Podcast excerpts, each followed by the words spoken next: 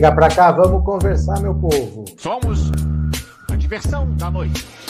Quarta-feira, 29 de novembro de 2023. E a expectativa para aprovação do Paulo Gonet como PGR, ninguém tem dúvidas que ele vai ser aprovado. Tem um pouco de apreensão, não de dúvida, mas há um pouco de apreensão em relação ao Flávio Dino, por causa do bolsonarismo que não aceita o nome dele. Os, a Frente Evangélica agora está fazendo campanha contra o, Bolso, contra o Flávio Dino. Frente Evangélica, você já sabe, tem o Malafaia no meio, é contra a indicação do Flávio Dino, mas contra o Paulo Gonet, não. Pelo contrário, para quem estava acostumado com uma PGR comandada por Augusto Aras, ter um Paulo Gonet é oxigênio, porque agora eles falam: quem está indicando o Paulo Gonet é o Alexandre de Moraes. O Alexandre de Moraes já penou quatro anos na mão do Augusto Aras, que não abria nenhum inquérito contra Jair Bolsonaro. Tudo que levava para ele, ele não via crime. Agora, se o Alexandre de Moraes está indicando, as coisas devem começar a andar e devem andar em ritmo rápido. O Paulo Gonet deve receber logo em dezembro, não se sabe se ele toma posse já, mas dá tempo, dá tempo dele ser sabatinado e tomar posse ele já recebe um monte de material da Polícia Federal que termina as investigações em dezembro, entrega tudo na mão dele, e aí ele fica responsável por elaborar a denúncia contra Bolsonaro na justiça. A partir daí, é rápido, dali a pouco marcam o julgamento lá no STF e o Bolsonaro vai ser julgado, condenado e preso. A esperança do Bolsonaro não é ser inocentado, a esperança dele é conseguir travar o processo em algum momento, achar alguma irregularidade, achar algum problema para conseguir travar. Mas ele está vendo que a situação está muito complicada. O Lula fechou o cerco contra ele junto com o judiciário. O Lula está ajudando o STF, não vai deixar o STF sozinho para lutar contra o bolsonarismo e está fornecendo as ferramentas. Quem o Lula pode indicar para ministro da Justiça pode ser o Lewandowski. O Lewandowski foi indicado pelo próprio Lula para ser ministro do STF em 2006. Ele talvez seja o único ministro da Justiça que a gente já teve que é realmente progressista. Ele ia falar, dava palestra para o MST, ele realmente era progressista, e foi uma perda muito grande quando ele saiu. Ele tem um respeito muito grande de todo mundo no STF. Então, se o Lula conseguir colocar o Lewandowski no Ministério da Justiça, fecha mais ainda a aliança, o executivo ajudando o judiciário a botar o Bolsonaro na cadeia. Pode ser que o Ministério da Justiça seja fatiado, porque o Lewandowski dificilmente ficaria com a parte de segurança pública, Aí pode ser que fique com a Simone Tebet, pode ser que fique com o Ricardo Capelli, a gente ainda não sabe, né? O Lula vai ter que conversar, porque o Flávio Dino é do PSB, o PSB não vai querer perder o ministério, então vamos ver o que, que acontece. Mas o Lula pode indicar o Lewandowski. O Lewandowski está na Arábia Saudita, gente, com o Lula. Está fazendo o que lá? O que, que ele está fazendo na Arábia Saudita? Ele é um senhor aposentado. Por que, que o Lula levou o Lewandowski para a Arábia Saudita? Ele está lá. Entendeu? Então é um sinal de que o Lula pode estar pensando. Ele já tinha convidado o Lewandowski para ser ministro da Justiça quando ele foi eleito. O Lewandowski falou: olha, eu não vou cometer o mesmo erro do Sérgio Moro, eu não quero passar direto da magistratura para a política. Isso foi errado que ele fez, eu não quero fazer. Agora já passou um ano. Agora já passou um ano, pode ser que ele volte. E aí o Lula manda o Flávio Dino para o STF, traz de volta o Lewandowski para o cenário e vamos todos para cima do bolsonarismo. Esse é o cenário, tá tudo se fechando em cima de Jair Bolsonaro, hein? Andréa Queiroz, obrigado pelo super sticker, viu? Obrigado pelo apoio, valeu. Bora lá, vamos ler notícias? Bora, vamos ler notícias, vamos lá? Vamos vou compartilhar com vocês e foi, olha só. A expectativa na PF com o futuro PGR e o avanço das investigações contra Bolsonaro. Leia aqui comigo, olha. A Polícia Federal tem expectativas positivas sobre a atuação de Paulo Gonet no comando da PGR. Indicado por Lula ao posto, Gonet não deve enfrentar dificuldades na sabatina no Senado antes de se sentar na cadeira. Um dos fatores que pesam a favor de Gonet para o otimismo da PF é a sinalização que ele tem uma postura diferente de seu antecessor Augusto Aras. Integrantes da cúpula da polícia afirmam que, com Aras, havia certeza de que denúncias contra Bolsonaro não avançariam na PGR. Como Gonet, os policiais, como Gonet não, com Gonet, os policiais veem espaço para essa possibilidade. Outro ponto que pesa a favor do subprocurador é tido é ter tido o ministro Alexandre de Moraes como um dos seus principais padrinhos políticos. Os investigadores da PF não acreditam que o magistrado apoiaria um nome leniente com acusações apresentadas contra o ex-presidente, por exemplo. A PF planeja finalizar até o final do ano um novo relatório com o avanço das investigações que miram Bolsonaro, em especial o plano de golpe de Estado. O documento será encaminhado à PGR, a quem caberá denunciar ou não o ex-presidente também será sob o comando de Gonet que o órgão vai decidir o tratamento que dará a delação premiada do ex-ajudante de ordens da presidência, Mauro Cid. Em setembro, o acordo assinado com a PF foi homologado por Xandão. Gonet só dará os primeiros sinais concretos de sua gestão, porém, quando assumir o cargo e começar a montar a sua equipe que vai auxiliá-lo nesses trabalhos. Como vice-procurador-geral eleitoral junto ao TSE, Gonê se posicionou pela inelegibilidade de Bolsonaro por abuso de poder político na reunião com embaixadores e por transformar os desfiles em comemoração da independência em palanque político. Então, olha, tá todo mundo vendo que a postura da PGR vai mudar. Não é mais Augusto Aras, agora é outra administração. Nada será pior do que Augusto Aras, mas o Paulo Gonet é indicado pelo Alexandre de Moraes, pelo Gilmar Mendes. O Lula conversou com ele e agora vamos para cima. Agora chegou a hora, viu? Quem está por aqui, Marlene. Boa noite, companheirada do canal Pensando Alto Campo Largo, Paraná. Boa noite, Marlene. Celso Wolfart, boa noite. A primeira live eu não pude comparecer na hora, depois eu assisto. Fica gravado. Quando você puder, você assiste. Valeu? Estamos sempre aqui, não tem problema. Maria Lourdes, boa noite. Vamos chegando. Quem mais está por aqui? Deixa eu ver o que vocês estão escrevendo. Maria José, a mídia está fazendo campanha contra o Flávio Dino também. Ah, não, mas agora é tarde. Agora é tarde, agora o Lula já indicou. Agora não é mais uma questão de campanha, agora é uma questão de corpo a corpo. O Flávio Dino vai pedir votos para os senadores, tem senador que está indeciso. O próprio governo federal vai pedir votos para bolsonaristas. Veja só, bolsonaristas. O governo vai pedir votos para bolsonaristas. Pelo seguinte: o Bolsonaro indicou Cássio Nunes Marques e André Mendonça. E o PT votou a favor. Votou a favor porque todo mundo passa, não adianta votar contra. Isso que os bolsonaristas estão fazendo agora é ridículo, vai ser aprovado de qualquer jeito. Então o PT votou a favor e agora vai querer a contrapartida. Na política, parece que não, mas as pessoas têm que ter palavra, porque não tem contrato. Não tem contrato. Então a pessoa pode dar a palavra e pode não cumprir? Pode mas ela se queima com todo mundo, porque ninguém mais vai confiar nela. Então a vida dela dali para frente, dentro do meio político, acaba. Ela pode pisar na bola com a gente aqui fora.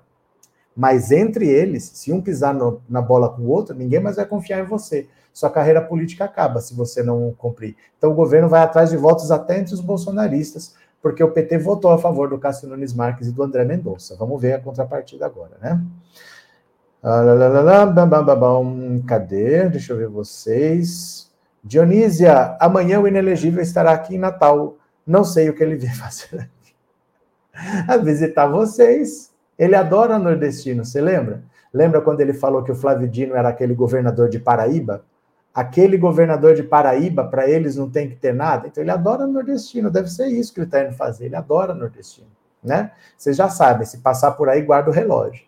Dilene, boa noite, gosto muito de suas análises, ponta grossa. Obrigado, Dilene, valeu, viu? Quem puder, começo da live, colabora com o super chat, o super sticker, para o YouTube divulgar mais, tá? Se não puder, tudo bem, não tem problema. Vamos ler mais uma aqui, ó. Vamos rapidinho, não temos tempo a perder. Olha só, troca na PGR vai agilizar apurações a partir da delação de Mauro Cid, avaliam investigadores da PF e ministro do STF. Olha só. Ó. Mas que parece o Henry Sobel, parece, hein? Integrantes da Polícia Federal e do STF avaliam de forma reservada que a escolha de Paulo Gonet para comandar a PGR dará agilidade às investigações envolvendo a delação de Mauro Cid e também outras frentes do núcleo envolvendo o ex-presidente Jair Bolsonaro. Com Gonet, a expectativa na Polícia Federal é de que seja retomado o que chamou de normalidade dos processos. Ou seja, na prática, os interlocutores apostam que o novo procurador não irá revisar ou confrontar uma decisão que já foi avalizada pelo STF. Ministros do STF ouvidos pelo blog também classificam Gonet como extremamente legalista, incapaz de perseguir ou de passar pano Fontes da PF, que participam diretamente da delação de Cid, por sua vez, acreditam que Gonet, por Gonet ser próximo a Alexandre de Moraes, fiador da delação do Mauro Cid e indicado de Gonet, vai validar ainda mais o trabalho dos investigadores. A expectativa na PF é de que as primeiras denúncias do caso tenham encaminhamento no primeiro semestre de 2024. Vale lembrar que para Gonet assumir o cargo é necessário passar por uma sabatina agendada para 13 de dezembro. Segundo, sendo aprovado, interlocutores ouvidos pelo blog acreditam que o provável é que ele estude o caso de Cid e tente compor com a Polícia Federal a melhor forma de aproveitar o conteúdo, como com pedido de diligências complementares. Então, olha só. Ele foi indicado pelo Alexandre de Moraes. A delação do Mauro Cid foi homologada pelo Alexandre de Moraes. Dificilmente ele vai falar que o Alexandre de Moraes está errado. Ah, não, o, o Xandão viajou. Essa delação não tem nada a ver. Dificilmente. O Mauro Cid acusou o Bolsonaro de tudo, de tudo. Colocou o Bolsonaro no roubo das joias, no cartão de vacina, na contratação do hacker, na tentativa de golpe, tudo. Ele colocou o Bolsonaro em tudo. O Xandão homologou e o Xandão indicou o Gonê. O Gonê não vai ficar contra a delação do Mauro Cid, né? Então, bora para frente, porque a partir de agora começou a fase final da, da denúncia e julgamento do Bolsonaro. Arlete, os bozotralhas estão com medo do Dino no STF, mas eu não posso fazer nada. O que, que eu vou fazer se eles estão com medo? Meu Deus do céu, eu não estou com medo, mas eu também não tentei dar golpe de Estado, né? Que, que eu posso fazer? Oh, meu Deus, eles estão com medo. O meu coração está em lágrimas. Oh, Tade, fiquei com pena agora. Obrigado, Arlete. Valeu. Paulo Santos, professor, vamos para Brasília. Vamos para Brasília. Vamos. Vamos para Brasília. Bora. Bora, Paulo Santos. Você está indo também? Está indo também? Beleza. Regina, presenteei com uma assinatura. Obrigado, Regina. Regina mandou uma assinatura de presente. O YouTube sorteia alguém e a pessoa se torna membro do canal por um mês. Viu? Obrigado, Regina, pela generosidade e parabéns para quem ganhar. Viu? Quem mais está por aqui? Paulo Santos, Gonê, você tem o mesmo nome e, e, parte do sobrenome que o meu irmão não vá fazer bobagem. Continuemos. Angelina, boa noite. Cheguei atrasada. Boa noite, mas chegou. O que importa é que chegou, viu? Não. É, Flávia, só o Henry Sodal se levantou contra a ditadura, verdade? Só, só que, só que, é. O Gonê passa pano para as violações de direitos humanos nesse período. Gente, mas vocês têm que olhar para frente. Vocês têm que olhar para frente. Isso leva vocês aonde? Eu gostaria de saber. Vocês querem que Jesus Cristo baixe aqui para ser indicado pelo Lula? Não tem a pessoa perfeita. Não adianta ficar reclamando. Não adianta ficar olhando para as imperfeições e falar, ah lá, em 1435, depois da guerra do Peloponeso, não tem a pessoa perfeita. Não tem a pessoa perfeita, não tem o Jesus Cristo. O Lula procurou. O Lula procurou, o Lula procurou, não foi falta de procurar. Não tem essa pessoa no Ministério Público. Tem que aceitar. Essa é a melhor indicação que tem por todo o cenário que está aí. A pessoa perfeita não tem. Se tivesse, Lula tinha indicado em setembro. Vocês não vão engolir isso, não? Que a vida não é como a gente quer? Na minha casa, nada é do jeito que eu quero. Isso não me impede de ser feliz. Eu gostaria de ter uma Ferrari. Eu não tenho. Isso não me impede de ser feliz. Eu não moro numa, num palacete. Mas isso não me impede de ser feliz. As coisas não são do jeito que a gente quer. Isso não impede a gente de ser feliz. Não pode ficar ruminando, ruminando. Ah, mas ele fez isso. Mas o outro estava não sei não. Ah, mas o outro votou no golpe. Não, gente, ninguém não tem um candidato perfeito, não. Pelo menos no Ministério Público não tem. Porque o Lula cansou de procurar. E ele não achou a pessoa. Vai fazer o quê? Deixa a Eliseta lá. Então deixa a Elisete. Ela é que é boa. Vou fazer o quê, gente? É assim, a vida é assim. A vida não é perfeita. Mas o idealismo não enche a barriga de ninguém. O idealismo não enche a barriga de ninguém. Vamos ficar esperando o candidato ideal?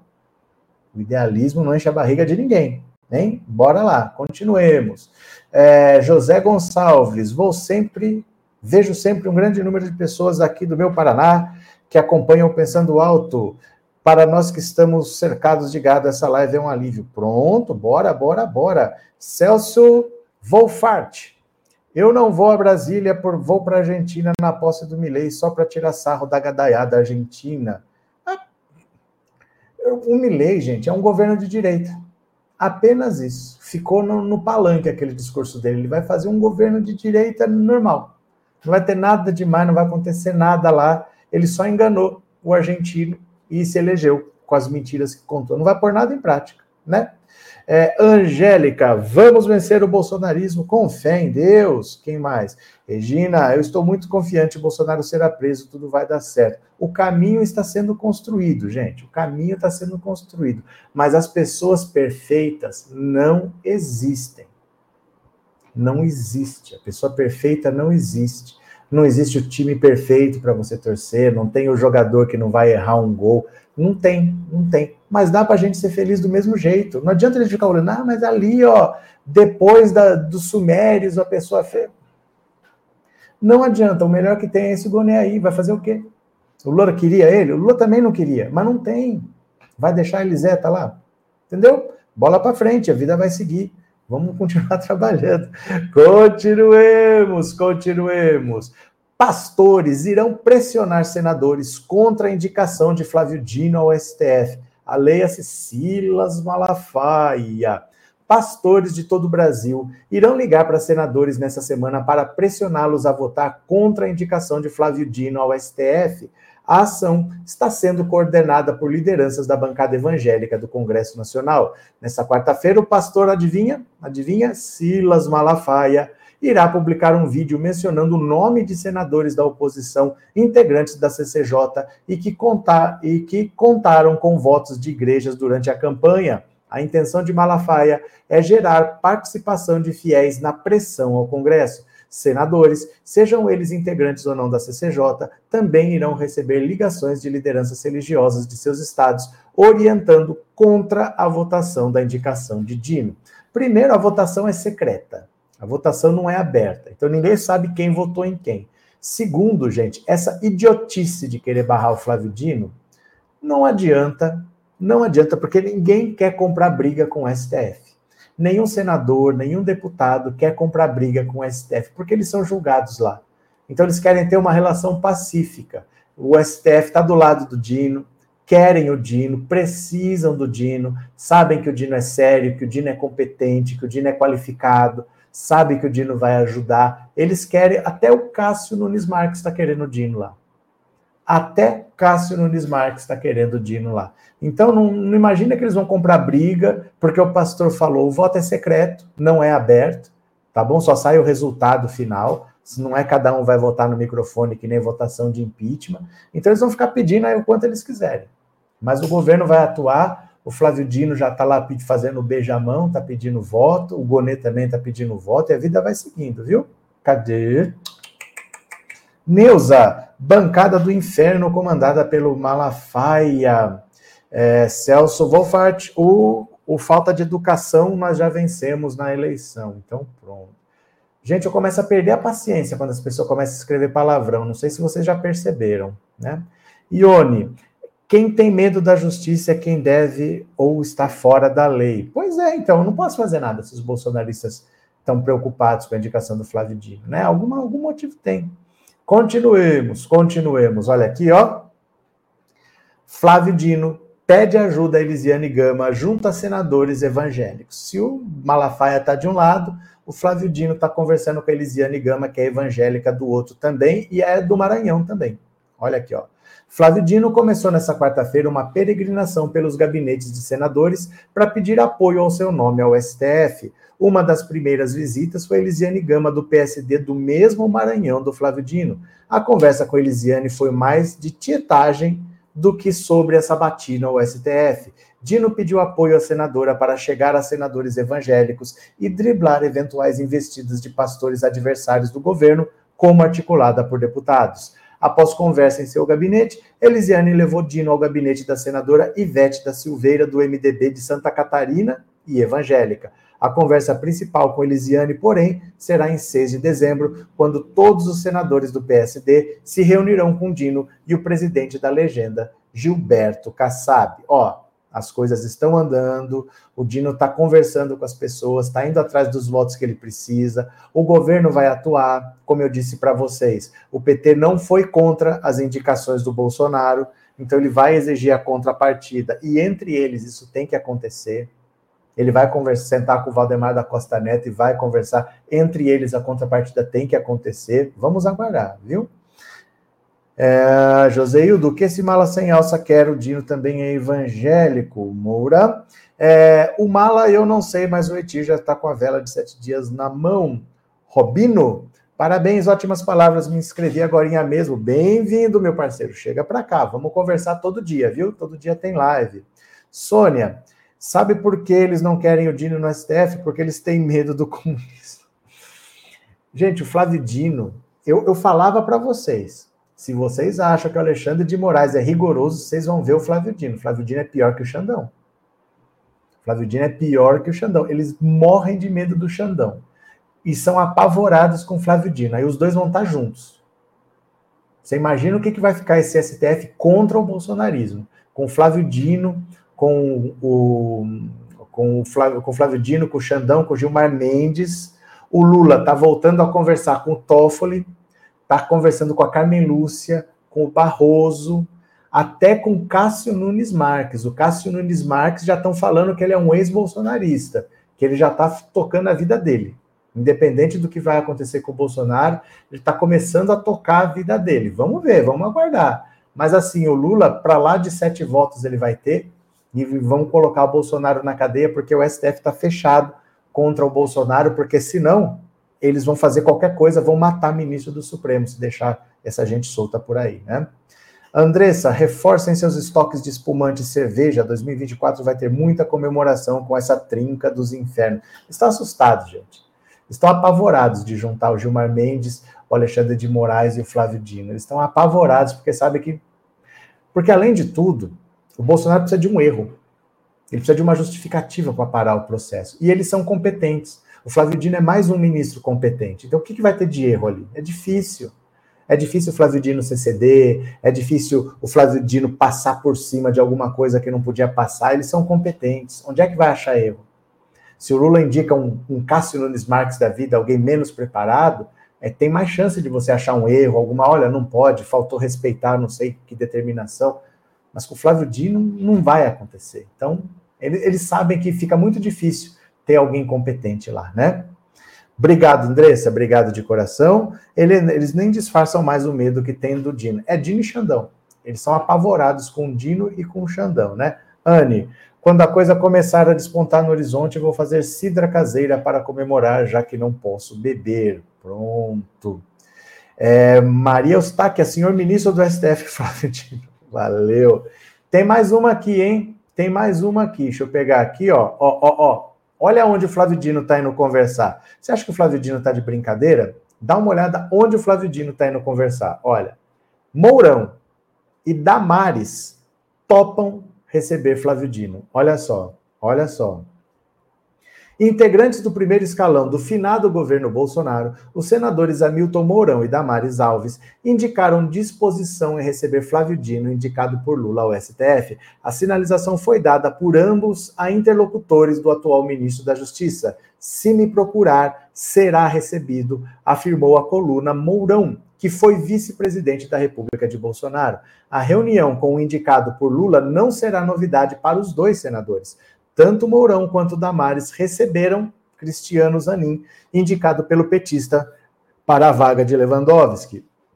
A conversa não significa, entretanto, que votarão pela aprovação do nome de Dino. Damares, por exemplo, disse a interlocutores que irá aproveitar a reunião para apontar as razões pelas quais votará contra a indicação. Outros senadores, entretanto, já avisaram que não topam se reunir com Flávio Dino. Adivinha? Magno Malta e Plínio Valério, por exemplo, não querem papo com o atual ministro da Justiça. A sabatina de Dino no Senado está marcada para 13 de dezembro. Para ter sua indicação ao STF aprovada pela Casa Legislativa, ele precisará de votos de no mínimo 41 dos 81 senadores. Gente, eles fazem essa cena toda aqui, mas não é assim desse jeito que funciona, porque não adianta comprar briga com o STF. Não adianta, às vezes vão comprar essa briga para quê? Os bolsonaristas estão comprando briga, que nem lá no Senado, porque eles já sabem que a casa caiu. Então eles estão fazendo chantagem pesada mesmo, do tipo assim: vocês vão nos prender? Vocês vão nos prender? Então nós vamos fazer o seu impeachment porque nós temos votos e temos disposição para isso. É a bancada ruralista que está falando: olha, não deixa prender a gente. E eles estão indo para cima. Mas fora isso, numa situação normal, ninguém compra briga. Ó, se você tiver na sua cidade aí, não arruma briga com o juiz, qualquer ação você perde. Em qualquer lugar, não só na sua cidade. Não arrume briga com o juiz, não adianta. Ninguém faz isso, só esse bolsonarismo que já está no caso perdido. Mas eles vão receber, eles vão conversar e não tem por que ficar contra, não tem por que, vou deixar claro por que eu não vou votar, não tem por quê. Porque depois vai precisar de uma assinatura, vai precisar de uma liminar, vai precisar de alguma coisa lá, vai precisar, vai cair na mão de uma pessoa, é sorteado. Por que, que eu vou comprar essa inimizade, né? Alexandra, eles estão morrendo de medo e continuam a fazer crimes. Vou comemorar com a prisão, todos eles, inclusive da Michelle. É porque eles não vão parar. Eles não podem mais parar.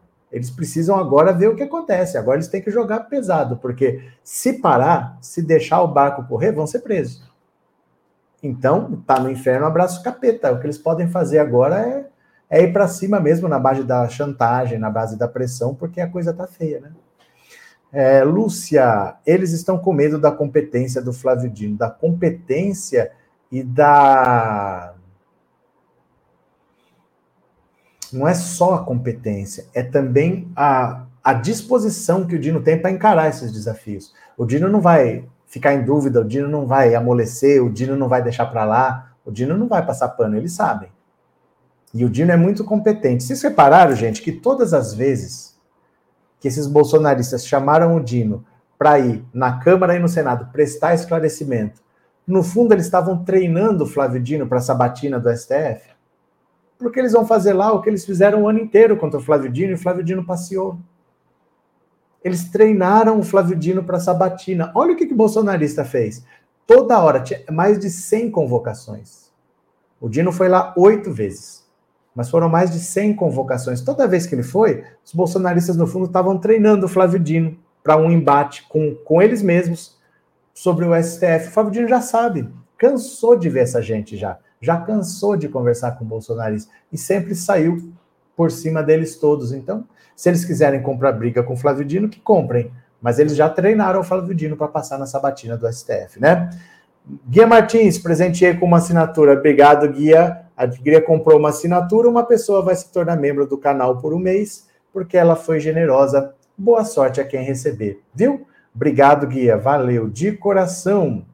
Demétrios, Dino aprendendo com Lula a negociar até mesmo com adversários. É porque tem um compromisso já. Tem um compromisso. O PT votou a favor do Cássio Nunes Marques e do André Mendonça. Ele já fez isso. Porque ninguém fica contra, não, gente. Não tem por que ficar. Você não ganha nada sendo contra. Você não ganha nada. Então, se o cara vai virar ministro, por que, que eu vou ficar contra? Agora eles vão exigir a contrapartida. Agora vocês têm que apoiar também, porque nós votamos. O bolsonarista, não, mas quem é do PL, eles vão conversar com o Valdemar e vão falando, nós vamos querer uns votos aí. Vai, vai chegar lá, né? Ione, você está confiante na vitória do Dino, mesmo com esses bolsonaristas natos? Não interessa. Não é uma questão de confiança. Porque parece que somos nós que estamos na disputa. Né? Imagina assim, que eu tenho uma disputa para fazer amanhã. Ó, amanhã eu tenho uma competição de natação. Eu tenho que estar tá confiante da vitória. Eu tenho que derrotar, eu tenho que pegar a medalha de ouro, eu tenho que subir no pódio, eu tenho que conseguir o índice para a Olimpíada. Se eu estou disputando, eu tenho que estar confiante. Mas não sou eu. É o Flávio Dino. Então a gente só olha o cenário que está. Nunca ninguém foi rejeitado. Na história. Na história, nunca ninguém foi rejeitado eles têm tanta força assim, esses bolsonaristas? Será? Será que eles têm tanta força assim? Por que, que eles têm tanta força assim? Ao ponto de rejeitar o ministro do Supremo. Por que, que eles têm tanta força assim? Você entende? Por que isso? Por que, que o, o, Senado todo vai ficar contra ele? O Dino só precisa de metade mais um. De 81, ele só precisa de 41. Ele não precisa de 81 votos. Ele só precisa de 41. Podem votar todos contra ele. né? Não tem problema. Mas não é uma questão de confiança, é uma questão de olhar e ver o que você está vendo. O relator, a Sabatina tem um relator, é o Everton, que é do Maranhão também, já marcou a Sabatina para o dia 13, vai ser no mesmo dia a Sabatina do Paulo Gonet, as duas vão ser no mesmo dia. O relator que dá o ritmo, que interrompe, que corta, que passa para outro, é um parceiro do Flávio Dino. Então tá tudo feito para Gente, presta atenção. Para a indicação do Paulo Gonet, o Paulo Gonet, que é o indicado do Alexandre de Moraes, Alexandre de Moraes e Gilmar Mendes, para a sabatina do Gonet, sabe quem foi escolhido? Jacques Wagner.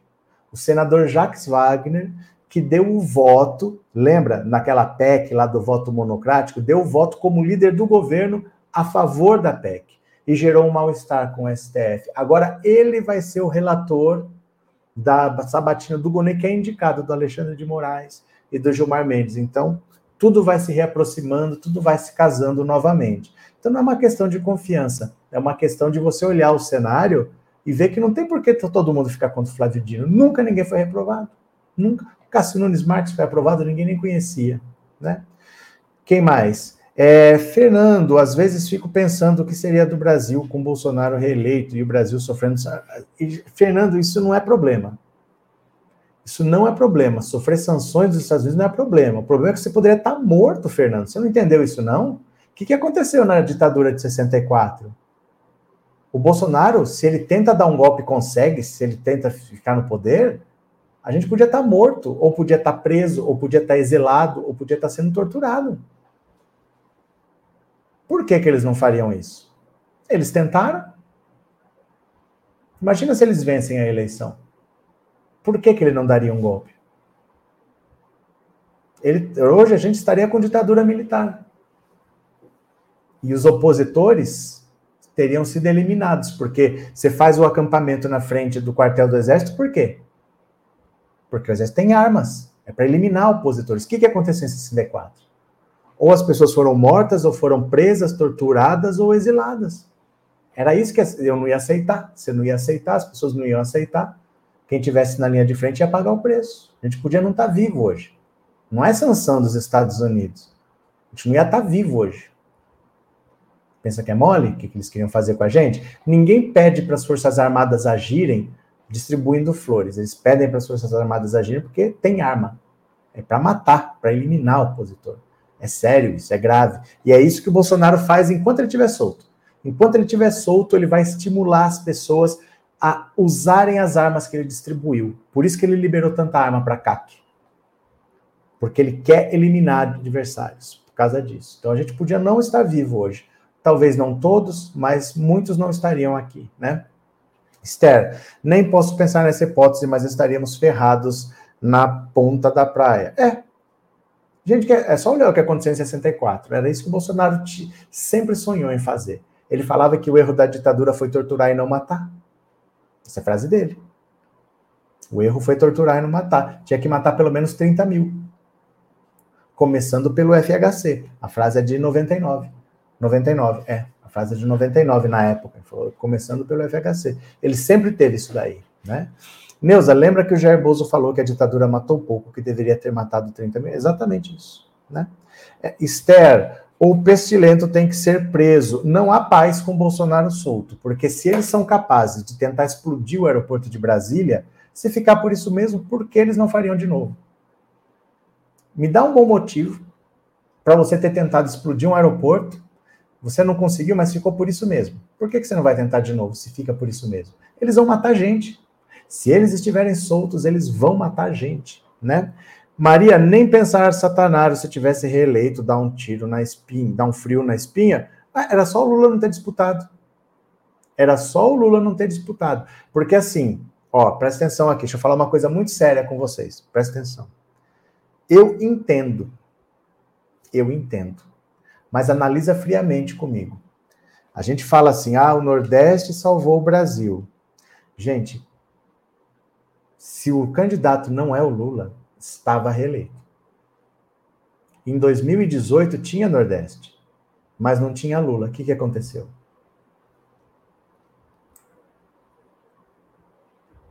O Lula é muito mais importante para a gente estar tá aqui do que parece. Muito mais importante. Porque em 2018 tinha Nordeste. O mesmo Nordeste que votou em 2002, em 2006, em 2010, em 2014, o Nordeste continuava aí. Mas não tinha o Lula.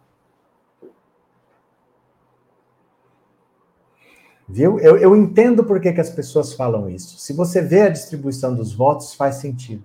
Mas se não fosse o Lula, Lula podia ter ficado na casa dele. Podia ter falado: olha, gente, eu já fui presidente duas vezes, já saí com 87% de bom e ótimo, já fiz minha sucessora, fui preso, tô velho. Para mim não dá mais. Vocês acham outra pessoa aí, porque para mim não dá. Qualquer um teria sido trucidado pela máquina de compra de votos do Bolsonaro. Qualquer um.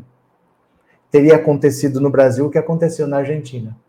A direita ia abraçar o fascismo, ia abraçar o bolsonarismo e ia atropelar qualquer candidato é que o Lula sabe, tem que ter uma frente ampla, tem que trazer, vem para cá Alckmin, vem para cá Simone Tebet, juntou todas as forças que pôde para enfrentar. Porque se você não traz uma parte da direita para o seu lado, sem o menor constrangimento, a direita abraça o fascismo. Ele sempre soube disso. E ele fez tudo o que ele tinha que fazer. Se não é o Lula, se não é o Lula, a gente não estava aqui contando a história, não, viu? Eu entendo quando as pessoas dizem que o Nordeste salvou o Brasil. Eu juro para vocês que eu entendo. Mas se não é o Lula, às vezes a gente não vê o que esse cara está fazendo por nós. Ai, mas ele tinha que indicar não sei o quê. Pessoal, gente, todo mundo é mais inteligente que o Lula.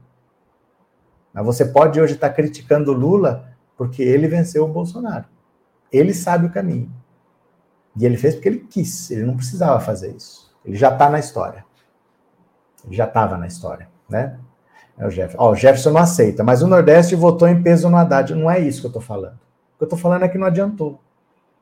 Não adiantou. Não adiantou. Não adiantou como não adiantou na Argentina. Não adianta. Quem venceu o Bolsonaro foi o Lula. Sem o Lula teria perdido. Podia ser quem fosse.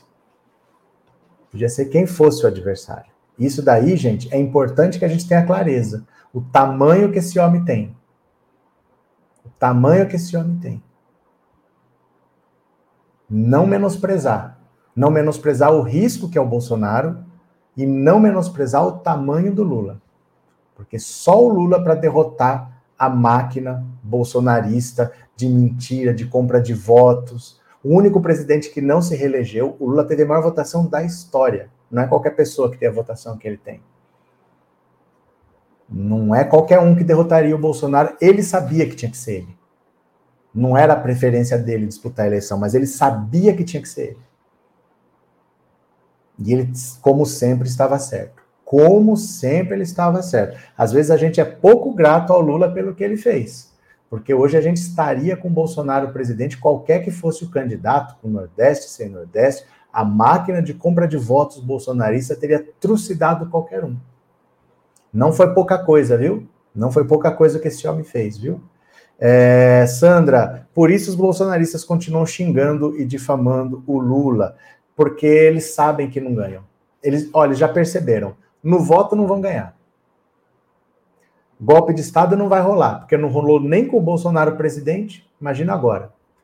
Então eles vão atacar o Lula e vão tentar fazer qualquer coisa, entre aspas, dentro da lei inventar um crime de responsabilidade, tentar juntar todo mundo, o Lula sabe.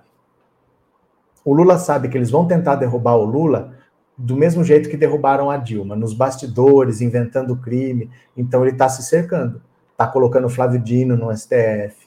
Vai tentar trazer o Lewandowski para ser ministro da Justiça. Ele está dando peso, porque ele sabe que qualquer coisa que acontecer vai ser resolvida no STF. Então ele está tentando se reforçar ali porque eles sabem que a direita já percebeu. Vai ter eleição em 2026, vai perder de novo. No voto não ganha. Então ele pode, ele sabe que eles vão tentar derrubar ele qualquer hora. E ele está se segurando. Por isso que ele está colocando essas pessoas em todos os lugares. Ele está amarrando tudo em volta para garantir a reeleição em 2026. O Lula está pensando em 2030 já. O Lula já está em 2030, viu? Cadê? É...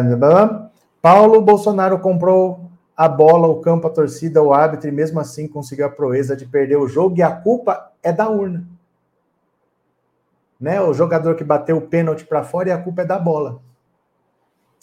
A culpa é da bola, não tem noção da vergonha que é isso. Maria Eustáquia, Milei não quer o Bozo na posse e vai melar a Argentina. Problema deles, eles que se virem. O Milei vai fazer um governo de direita na Argentina, ele vai privatizar tudo que ele puder. Problema dos argentinos, falta de aviso não foi, né? Everilda, 2018 tinha o Nordeste, o problema foi ter lançado o Haddad muito próximo da eleição. Não. Deixa eu explicar isso para você. O problema não foi ter lançado o Haddad próximo da eleição. É que assim, às vezes vocês precisam acompanhar muita coisa para entender tudo o que aconteceu ali. Ali não tinha internet como a gente tem hoje. Então muita gente só se informava pela Rede Globo, você tinha parte da informação. Existia um grande acordo nacional com o Supremo, com tudo. Nunca o PT venceria aquela eleição. O que tivesse que ser feito seria feito para impedir uma vitória do PT. Então eles prenderam o Lula mas o Lula estava liderando. O Lula, em agosto, a eleição era em outubro, em agosto o Lula tinha 39%. O Lula estava correndo o risco de ser eleito no primeiro turno, sem fazer campanha, preso. E o Bolsonaro só tinha 19%. Então eles deixaram para caçar a candidatura do Lula em setembro, exatamente para não dar tempo da Haddad fazer campanha. O Haddad só fez três semanas de campanha no primeiro turno, três semanas no segundo e acabou. E ninguém queria ser vice. Ninguém queria ser vice. Eu, o Lula sempre traz um vice de direita. Ninguém quis, teve que ser a Manuela Dávila, que era candidata a presidente, largou a candidatura no PCdoB e veio ser vice. Da, aí ficou esquerda com esquerda. Mesmo assim, o Haddad bateu 44%. Mesmo assim. Mas se ele fosse ganhar, fariam alguma coisa. Precisou ter facada, que o Bolsonaro tinha 19%. Aí no dia 6 de setembro, foi na véspera do 7 de setembro de 2018, teve a facada, ele pulou para 41. O Sérgio Moro soltou uma delação do Palocci seis dias antes do primeiro turno. Nunca foi homologada essa delação. Nunca foi homologada. Foi descartada porque não tinha prova de nada do que ele falou, mas ele vazou assim mesmo. Então, o que tivesse que ser feito seria feito. Era impossível vencer aquela eleição. Ali foi o grande acordo nacional com o Supremo, com tudo. O que tivesse que fazer, eles fariam. Então não é fácil. Quando tem uma máquina dessa trabalhando, é muito difícil. É muito. O Lula sabe. Então ele quer fechar as torneiras antes. Ele sabe que o campo de batalha é o STF. Ele está fortalecendo ali. O Flávio Dino não está lá à toa. Não está lá à toa, né?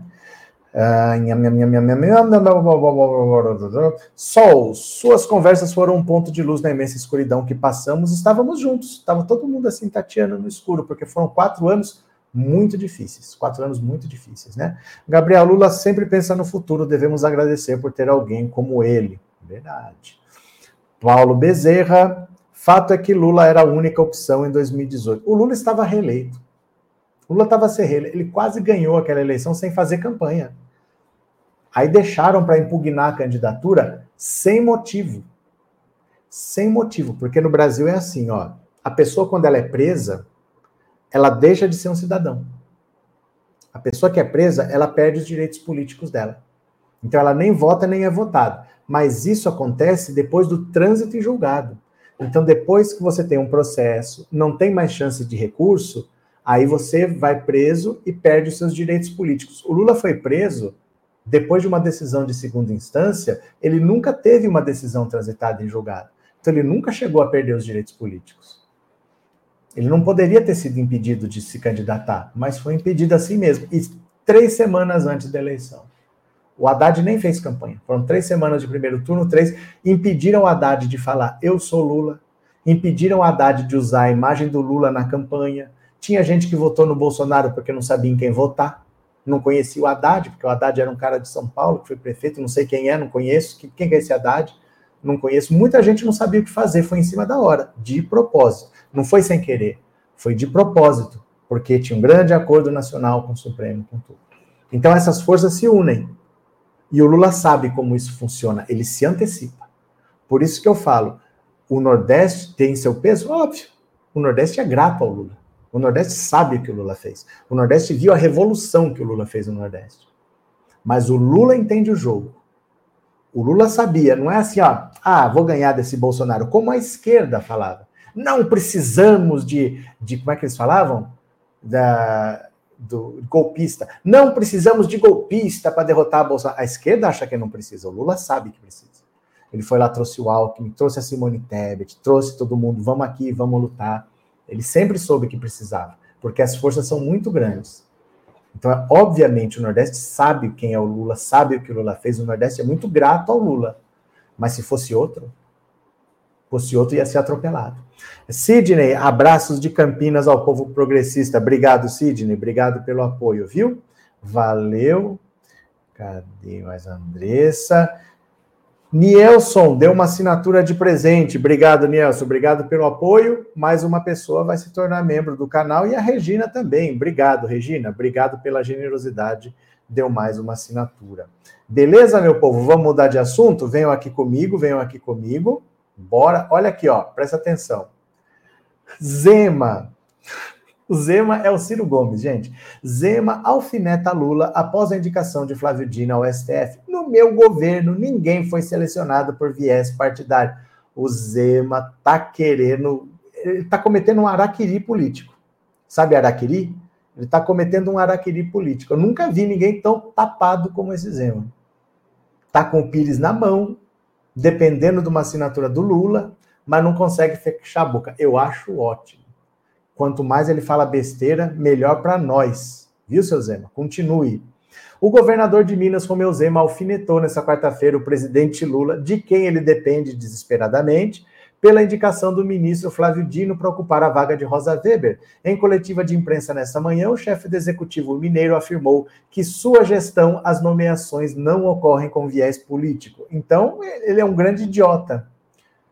Se é indicação e você é um político, como é que você indica sem viés político? Você é um idiota. Pensa bem, eu sou um político. Eu tenho direito de indicar e eu não vou usar o viés político, se eu sou um político e eu tenho esse direito? A indicação é uma prerrogativa do presidente. Vale lembrar que no meu governo todo o secretariado foi contratado, selecionado como se faz uma seleção para uma empresa. Isso é um, é um erro gravíssimo. Vamos lá. Ninguém foi selecionado por viés partidário, ideológico, consanguinidade, etc. Então acredita em meritocracia. Meu Deus do céu. Cabe a cada um avaliar se é uma indicação meritocrática ou não, disse Zema após o lançamento do programa Emergência MG, Serviço de Acionamento da Polícia Militar Civil e Corpo de Bombeiros via internet. A declaração foi inicialmente divulgada pela Rádio Tatiaia. Gente, ó, esta palavra aqui, ó, cadê? Meritocracia. Você sabia que ela é uma palavra pejorativa? Essa, essa palavra meritocracia, é uma palavra pejorativa. Eu vou explicar aqui para você por quê. Ó, the rise of the meritocracy. Esse livro aqui, ó, do Michael Young, deixa eu ver se eu mostro ele para vocês. Foi o livro que criou o tema, a, o termo meritocracia. Deixa eu ver aqui, cadê? Ó, esse livro criou esse tema, foi ele que criou essa palavra, esse Michael Young. Esse livro acho que é de 56, 56, 58, por aí. Nesse livro, ele estudava como que seria se uma sociedade realmente fosse baseada só no mérito. Então, quem é melhor vai ganhar mais, vai ter os melhores empregos, vai ter melhores oportunidades para ser recompensado pelo fato de ser melhor. E quem não for melhor não vai ter as melhores oportunidades. Aí, nesse livro, ele fala assim: essa sociedade vai colapsar a, de, a desigualdade vai aumentando de um jeito, porque a pessoa já nasceu numa família rica, já tem acesso às melhores escolas, à melhor educação, vai conseguir os melhores empregos, vai ter o melhor salário, vai dar uma escola melhor ainda para o filho, vai dar. Isso vai ter uma desigualdade tão grande que essa sociedade é inviável, ela vai colapsar. E por causa disso, ele inventou de maneira é, pejorativa a palavra meritocracia, porque a conclusão do livro é que meritocracia não existe, meritocracia não é possível. Então, quando o Zema fala que ele acredita na meritocracia, prova o quanto ele é um idiota. Ah, travou? Pera lá. Travou. Eita, nós, espera aí.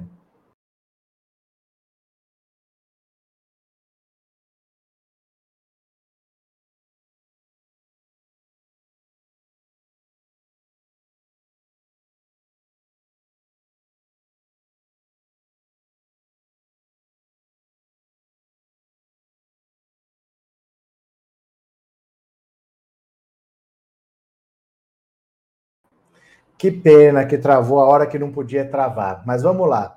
O que, o que o Zema mostra para nós quando ele fala que acredita em meritocracia é mostrar o quanto essa, essa direita só tem gente idiota. Porque o cara que criou esse termo, ele já criou de maneira pejorativa, porque esse livro explica que é impossível existir uma sociedade meritocrática, né? Falar em meritocracia é uma prova de quem nunca estudou. Ai, uma indicação meritocrática. Isso não existe. Isso não existe, gente. A palavra foi criada para dizer que meritocracia não existe. Mas, se ele acha que é uma boa ideia cutucar o Lula estando com o Pires na mão, ele que continue, continue atacando o Lula, continue achando que você é muito inteligente, Zema. Você está tentando reorganizar as dívidas de Minas, o Lula não está nem conversando com você, está conversando com o Pacheco. Hussein, você estava em Zema, é um idiota. Todo dia eu estou nessa frase aí, viu? Todo dia você pode falar que eu estava no Zema, é um idiota. Valeu, Hussein Brasil, obrigado pelo superchat. Os auxiliares do Zema são todos tucanos. Até aí, Eduardo, até aí, o que me admira de verdade é uma pessoa tá com o Pires na mão, pedindo ajuda, não tem dinheiro para pagar a dívida que tem com, com, o governo federal, achar que é bonito atacar o Lula. Deixa ele ir por mim, né? Sandra, obrigado pelo super sticker, valeu. Flores para Algernon, você é ótimo. A forma como fala Lula é muito cativante e carinhosa. Lula é uma ideia. O Lula, teus filhos, teus netos, teus bisnetos vão estudar o Lula num livro de história como uma das pessoas mais importantes do século XXI. O Lula vai ser estudado por muito tempo. O Lula é uma figura mundial, assim, do mesmo jeito que todo mundo respeitava o Nelson Mandela, todo mundo respeita o Lula. O Lula é uma das figuras mais importantes desse século. Seus filhos, seus netos, seus bisnetos vão estudar o Lula no colégio. Valeu? Abraço, obrigado pelas palavras, viu? Obrigado mesmo. Deixa eu ver se eu perdi alguma coisa aqui. Gabriel, e, e esse Zema ainda quer derrotar, se tornar presidente. Não, ele quer uma candidatura de Centro-Sul para derrotar o Nordeste. Eu nunca vi uma idiotice maior. Você vence uma eleição conquistando pessoas e não falando que essas pessoas são suas inimigas.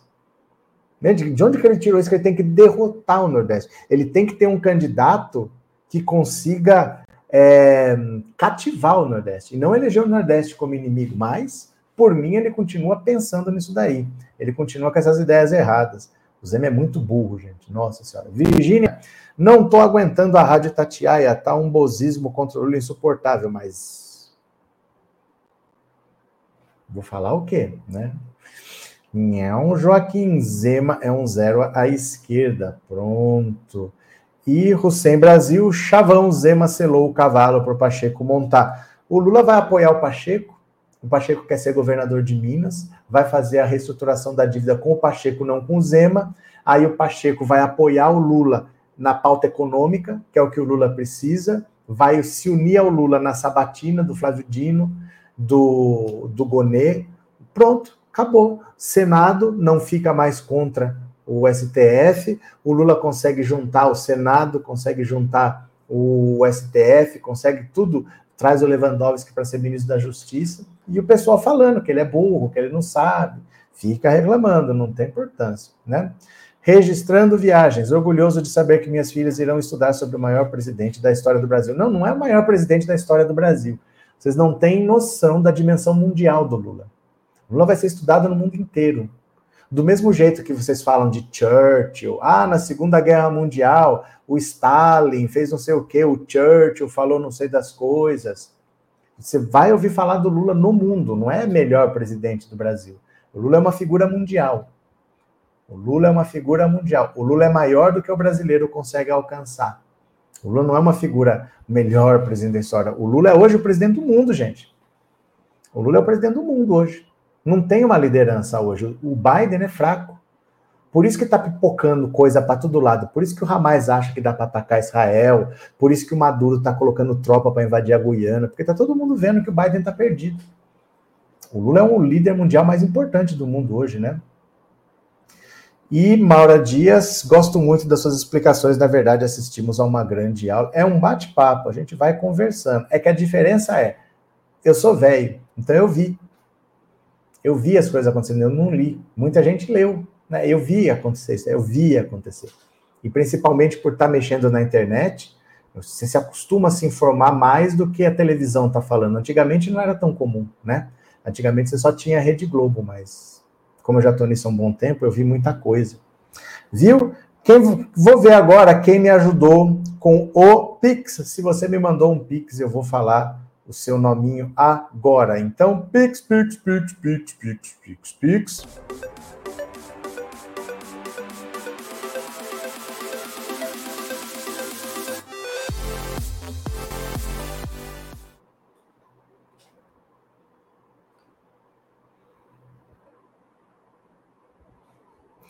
Então vamos lá, ó. Vamos ver quem me ajudou aqui. Vamos ver se eu vou para Brasília mês que vem. Já é mês que vem, daqui 15 dias, né? Que duas semanas, meu Deus do céu. Meu Deus do céu, daqui duas semanas, hein? Ó, eu vou agradecer a Patrícia Rocha, muito obrigado. Marcílio Agostinho, muito obrigado. Valeu, Marcílio. Solange Coelho Belo, muito obrigado. É, Dione José da Silva, muito obrigado. Sidney Ribeiro, valeu. É, é, é. Adriana Fagundes Lopes, muito obrigado. Ruth Fernandes Oliveira, valeu. Opa, cliquei errado. Maria de Fátima Moura, muito obrigado também. Aníbal Gonçalves, valeu. E Maria da Glória Souza, obrigado pela colaboração, viu? Obrigado. Daqui 15 dias, gente. Espero que o Lula esteja lá, porque vocês sabem, pode estar agendado, pode estar tudo certo, de última hora aconteceu alguma coisa e não está. Então, espero que esteja para tirar uma foto e mostrar para vocês depois, viu? É, Hussein, quem vê Globo não sabe nada de Palestina. Ah, não só de Palestina, né? Olha, eu até eu digo uma coisa para vocês: é que não dá para querer se informar por televisão. Não dá para você assistir um jornal como o Jornal Nacional de meia hora, querer saber tudo que acontece no Brasil e no mundo. Não dá. Não dá para saber de tudo do Brasil e do mundo em meia hora. Então, também tem uma impossibilidade, né? Não existe um telejornal que vai te informar de tudo em meia hora no mundo inteiro. Vamos lá, meu povo, vamos fazer o resumo do dia? Vocês vêm comigo? Eu posso contar com vocês? Vocês vêm para o resumo do dia? A live vai aparecer na tela, você clica. Então vem, vem, vem, bora para o resumo do dia, resumo do dia, resumo do dia, bora!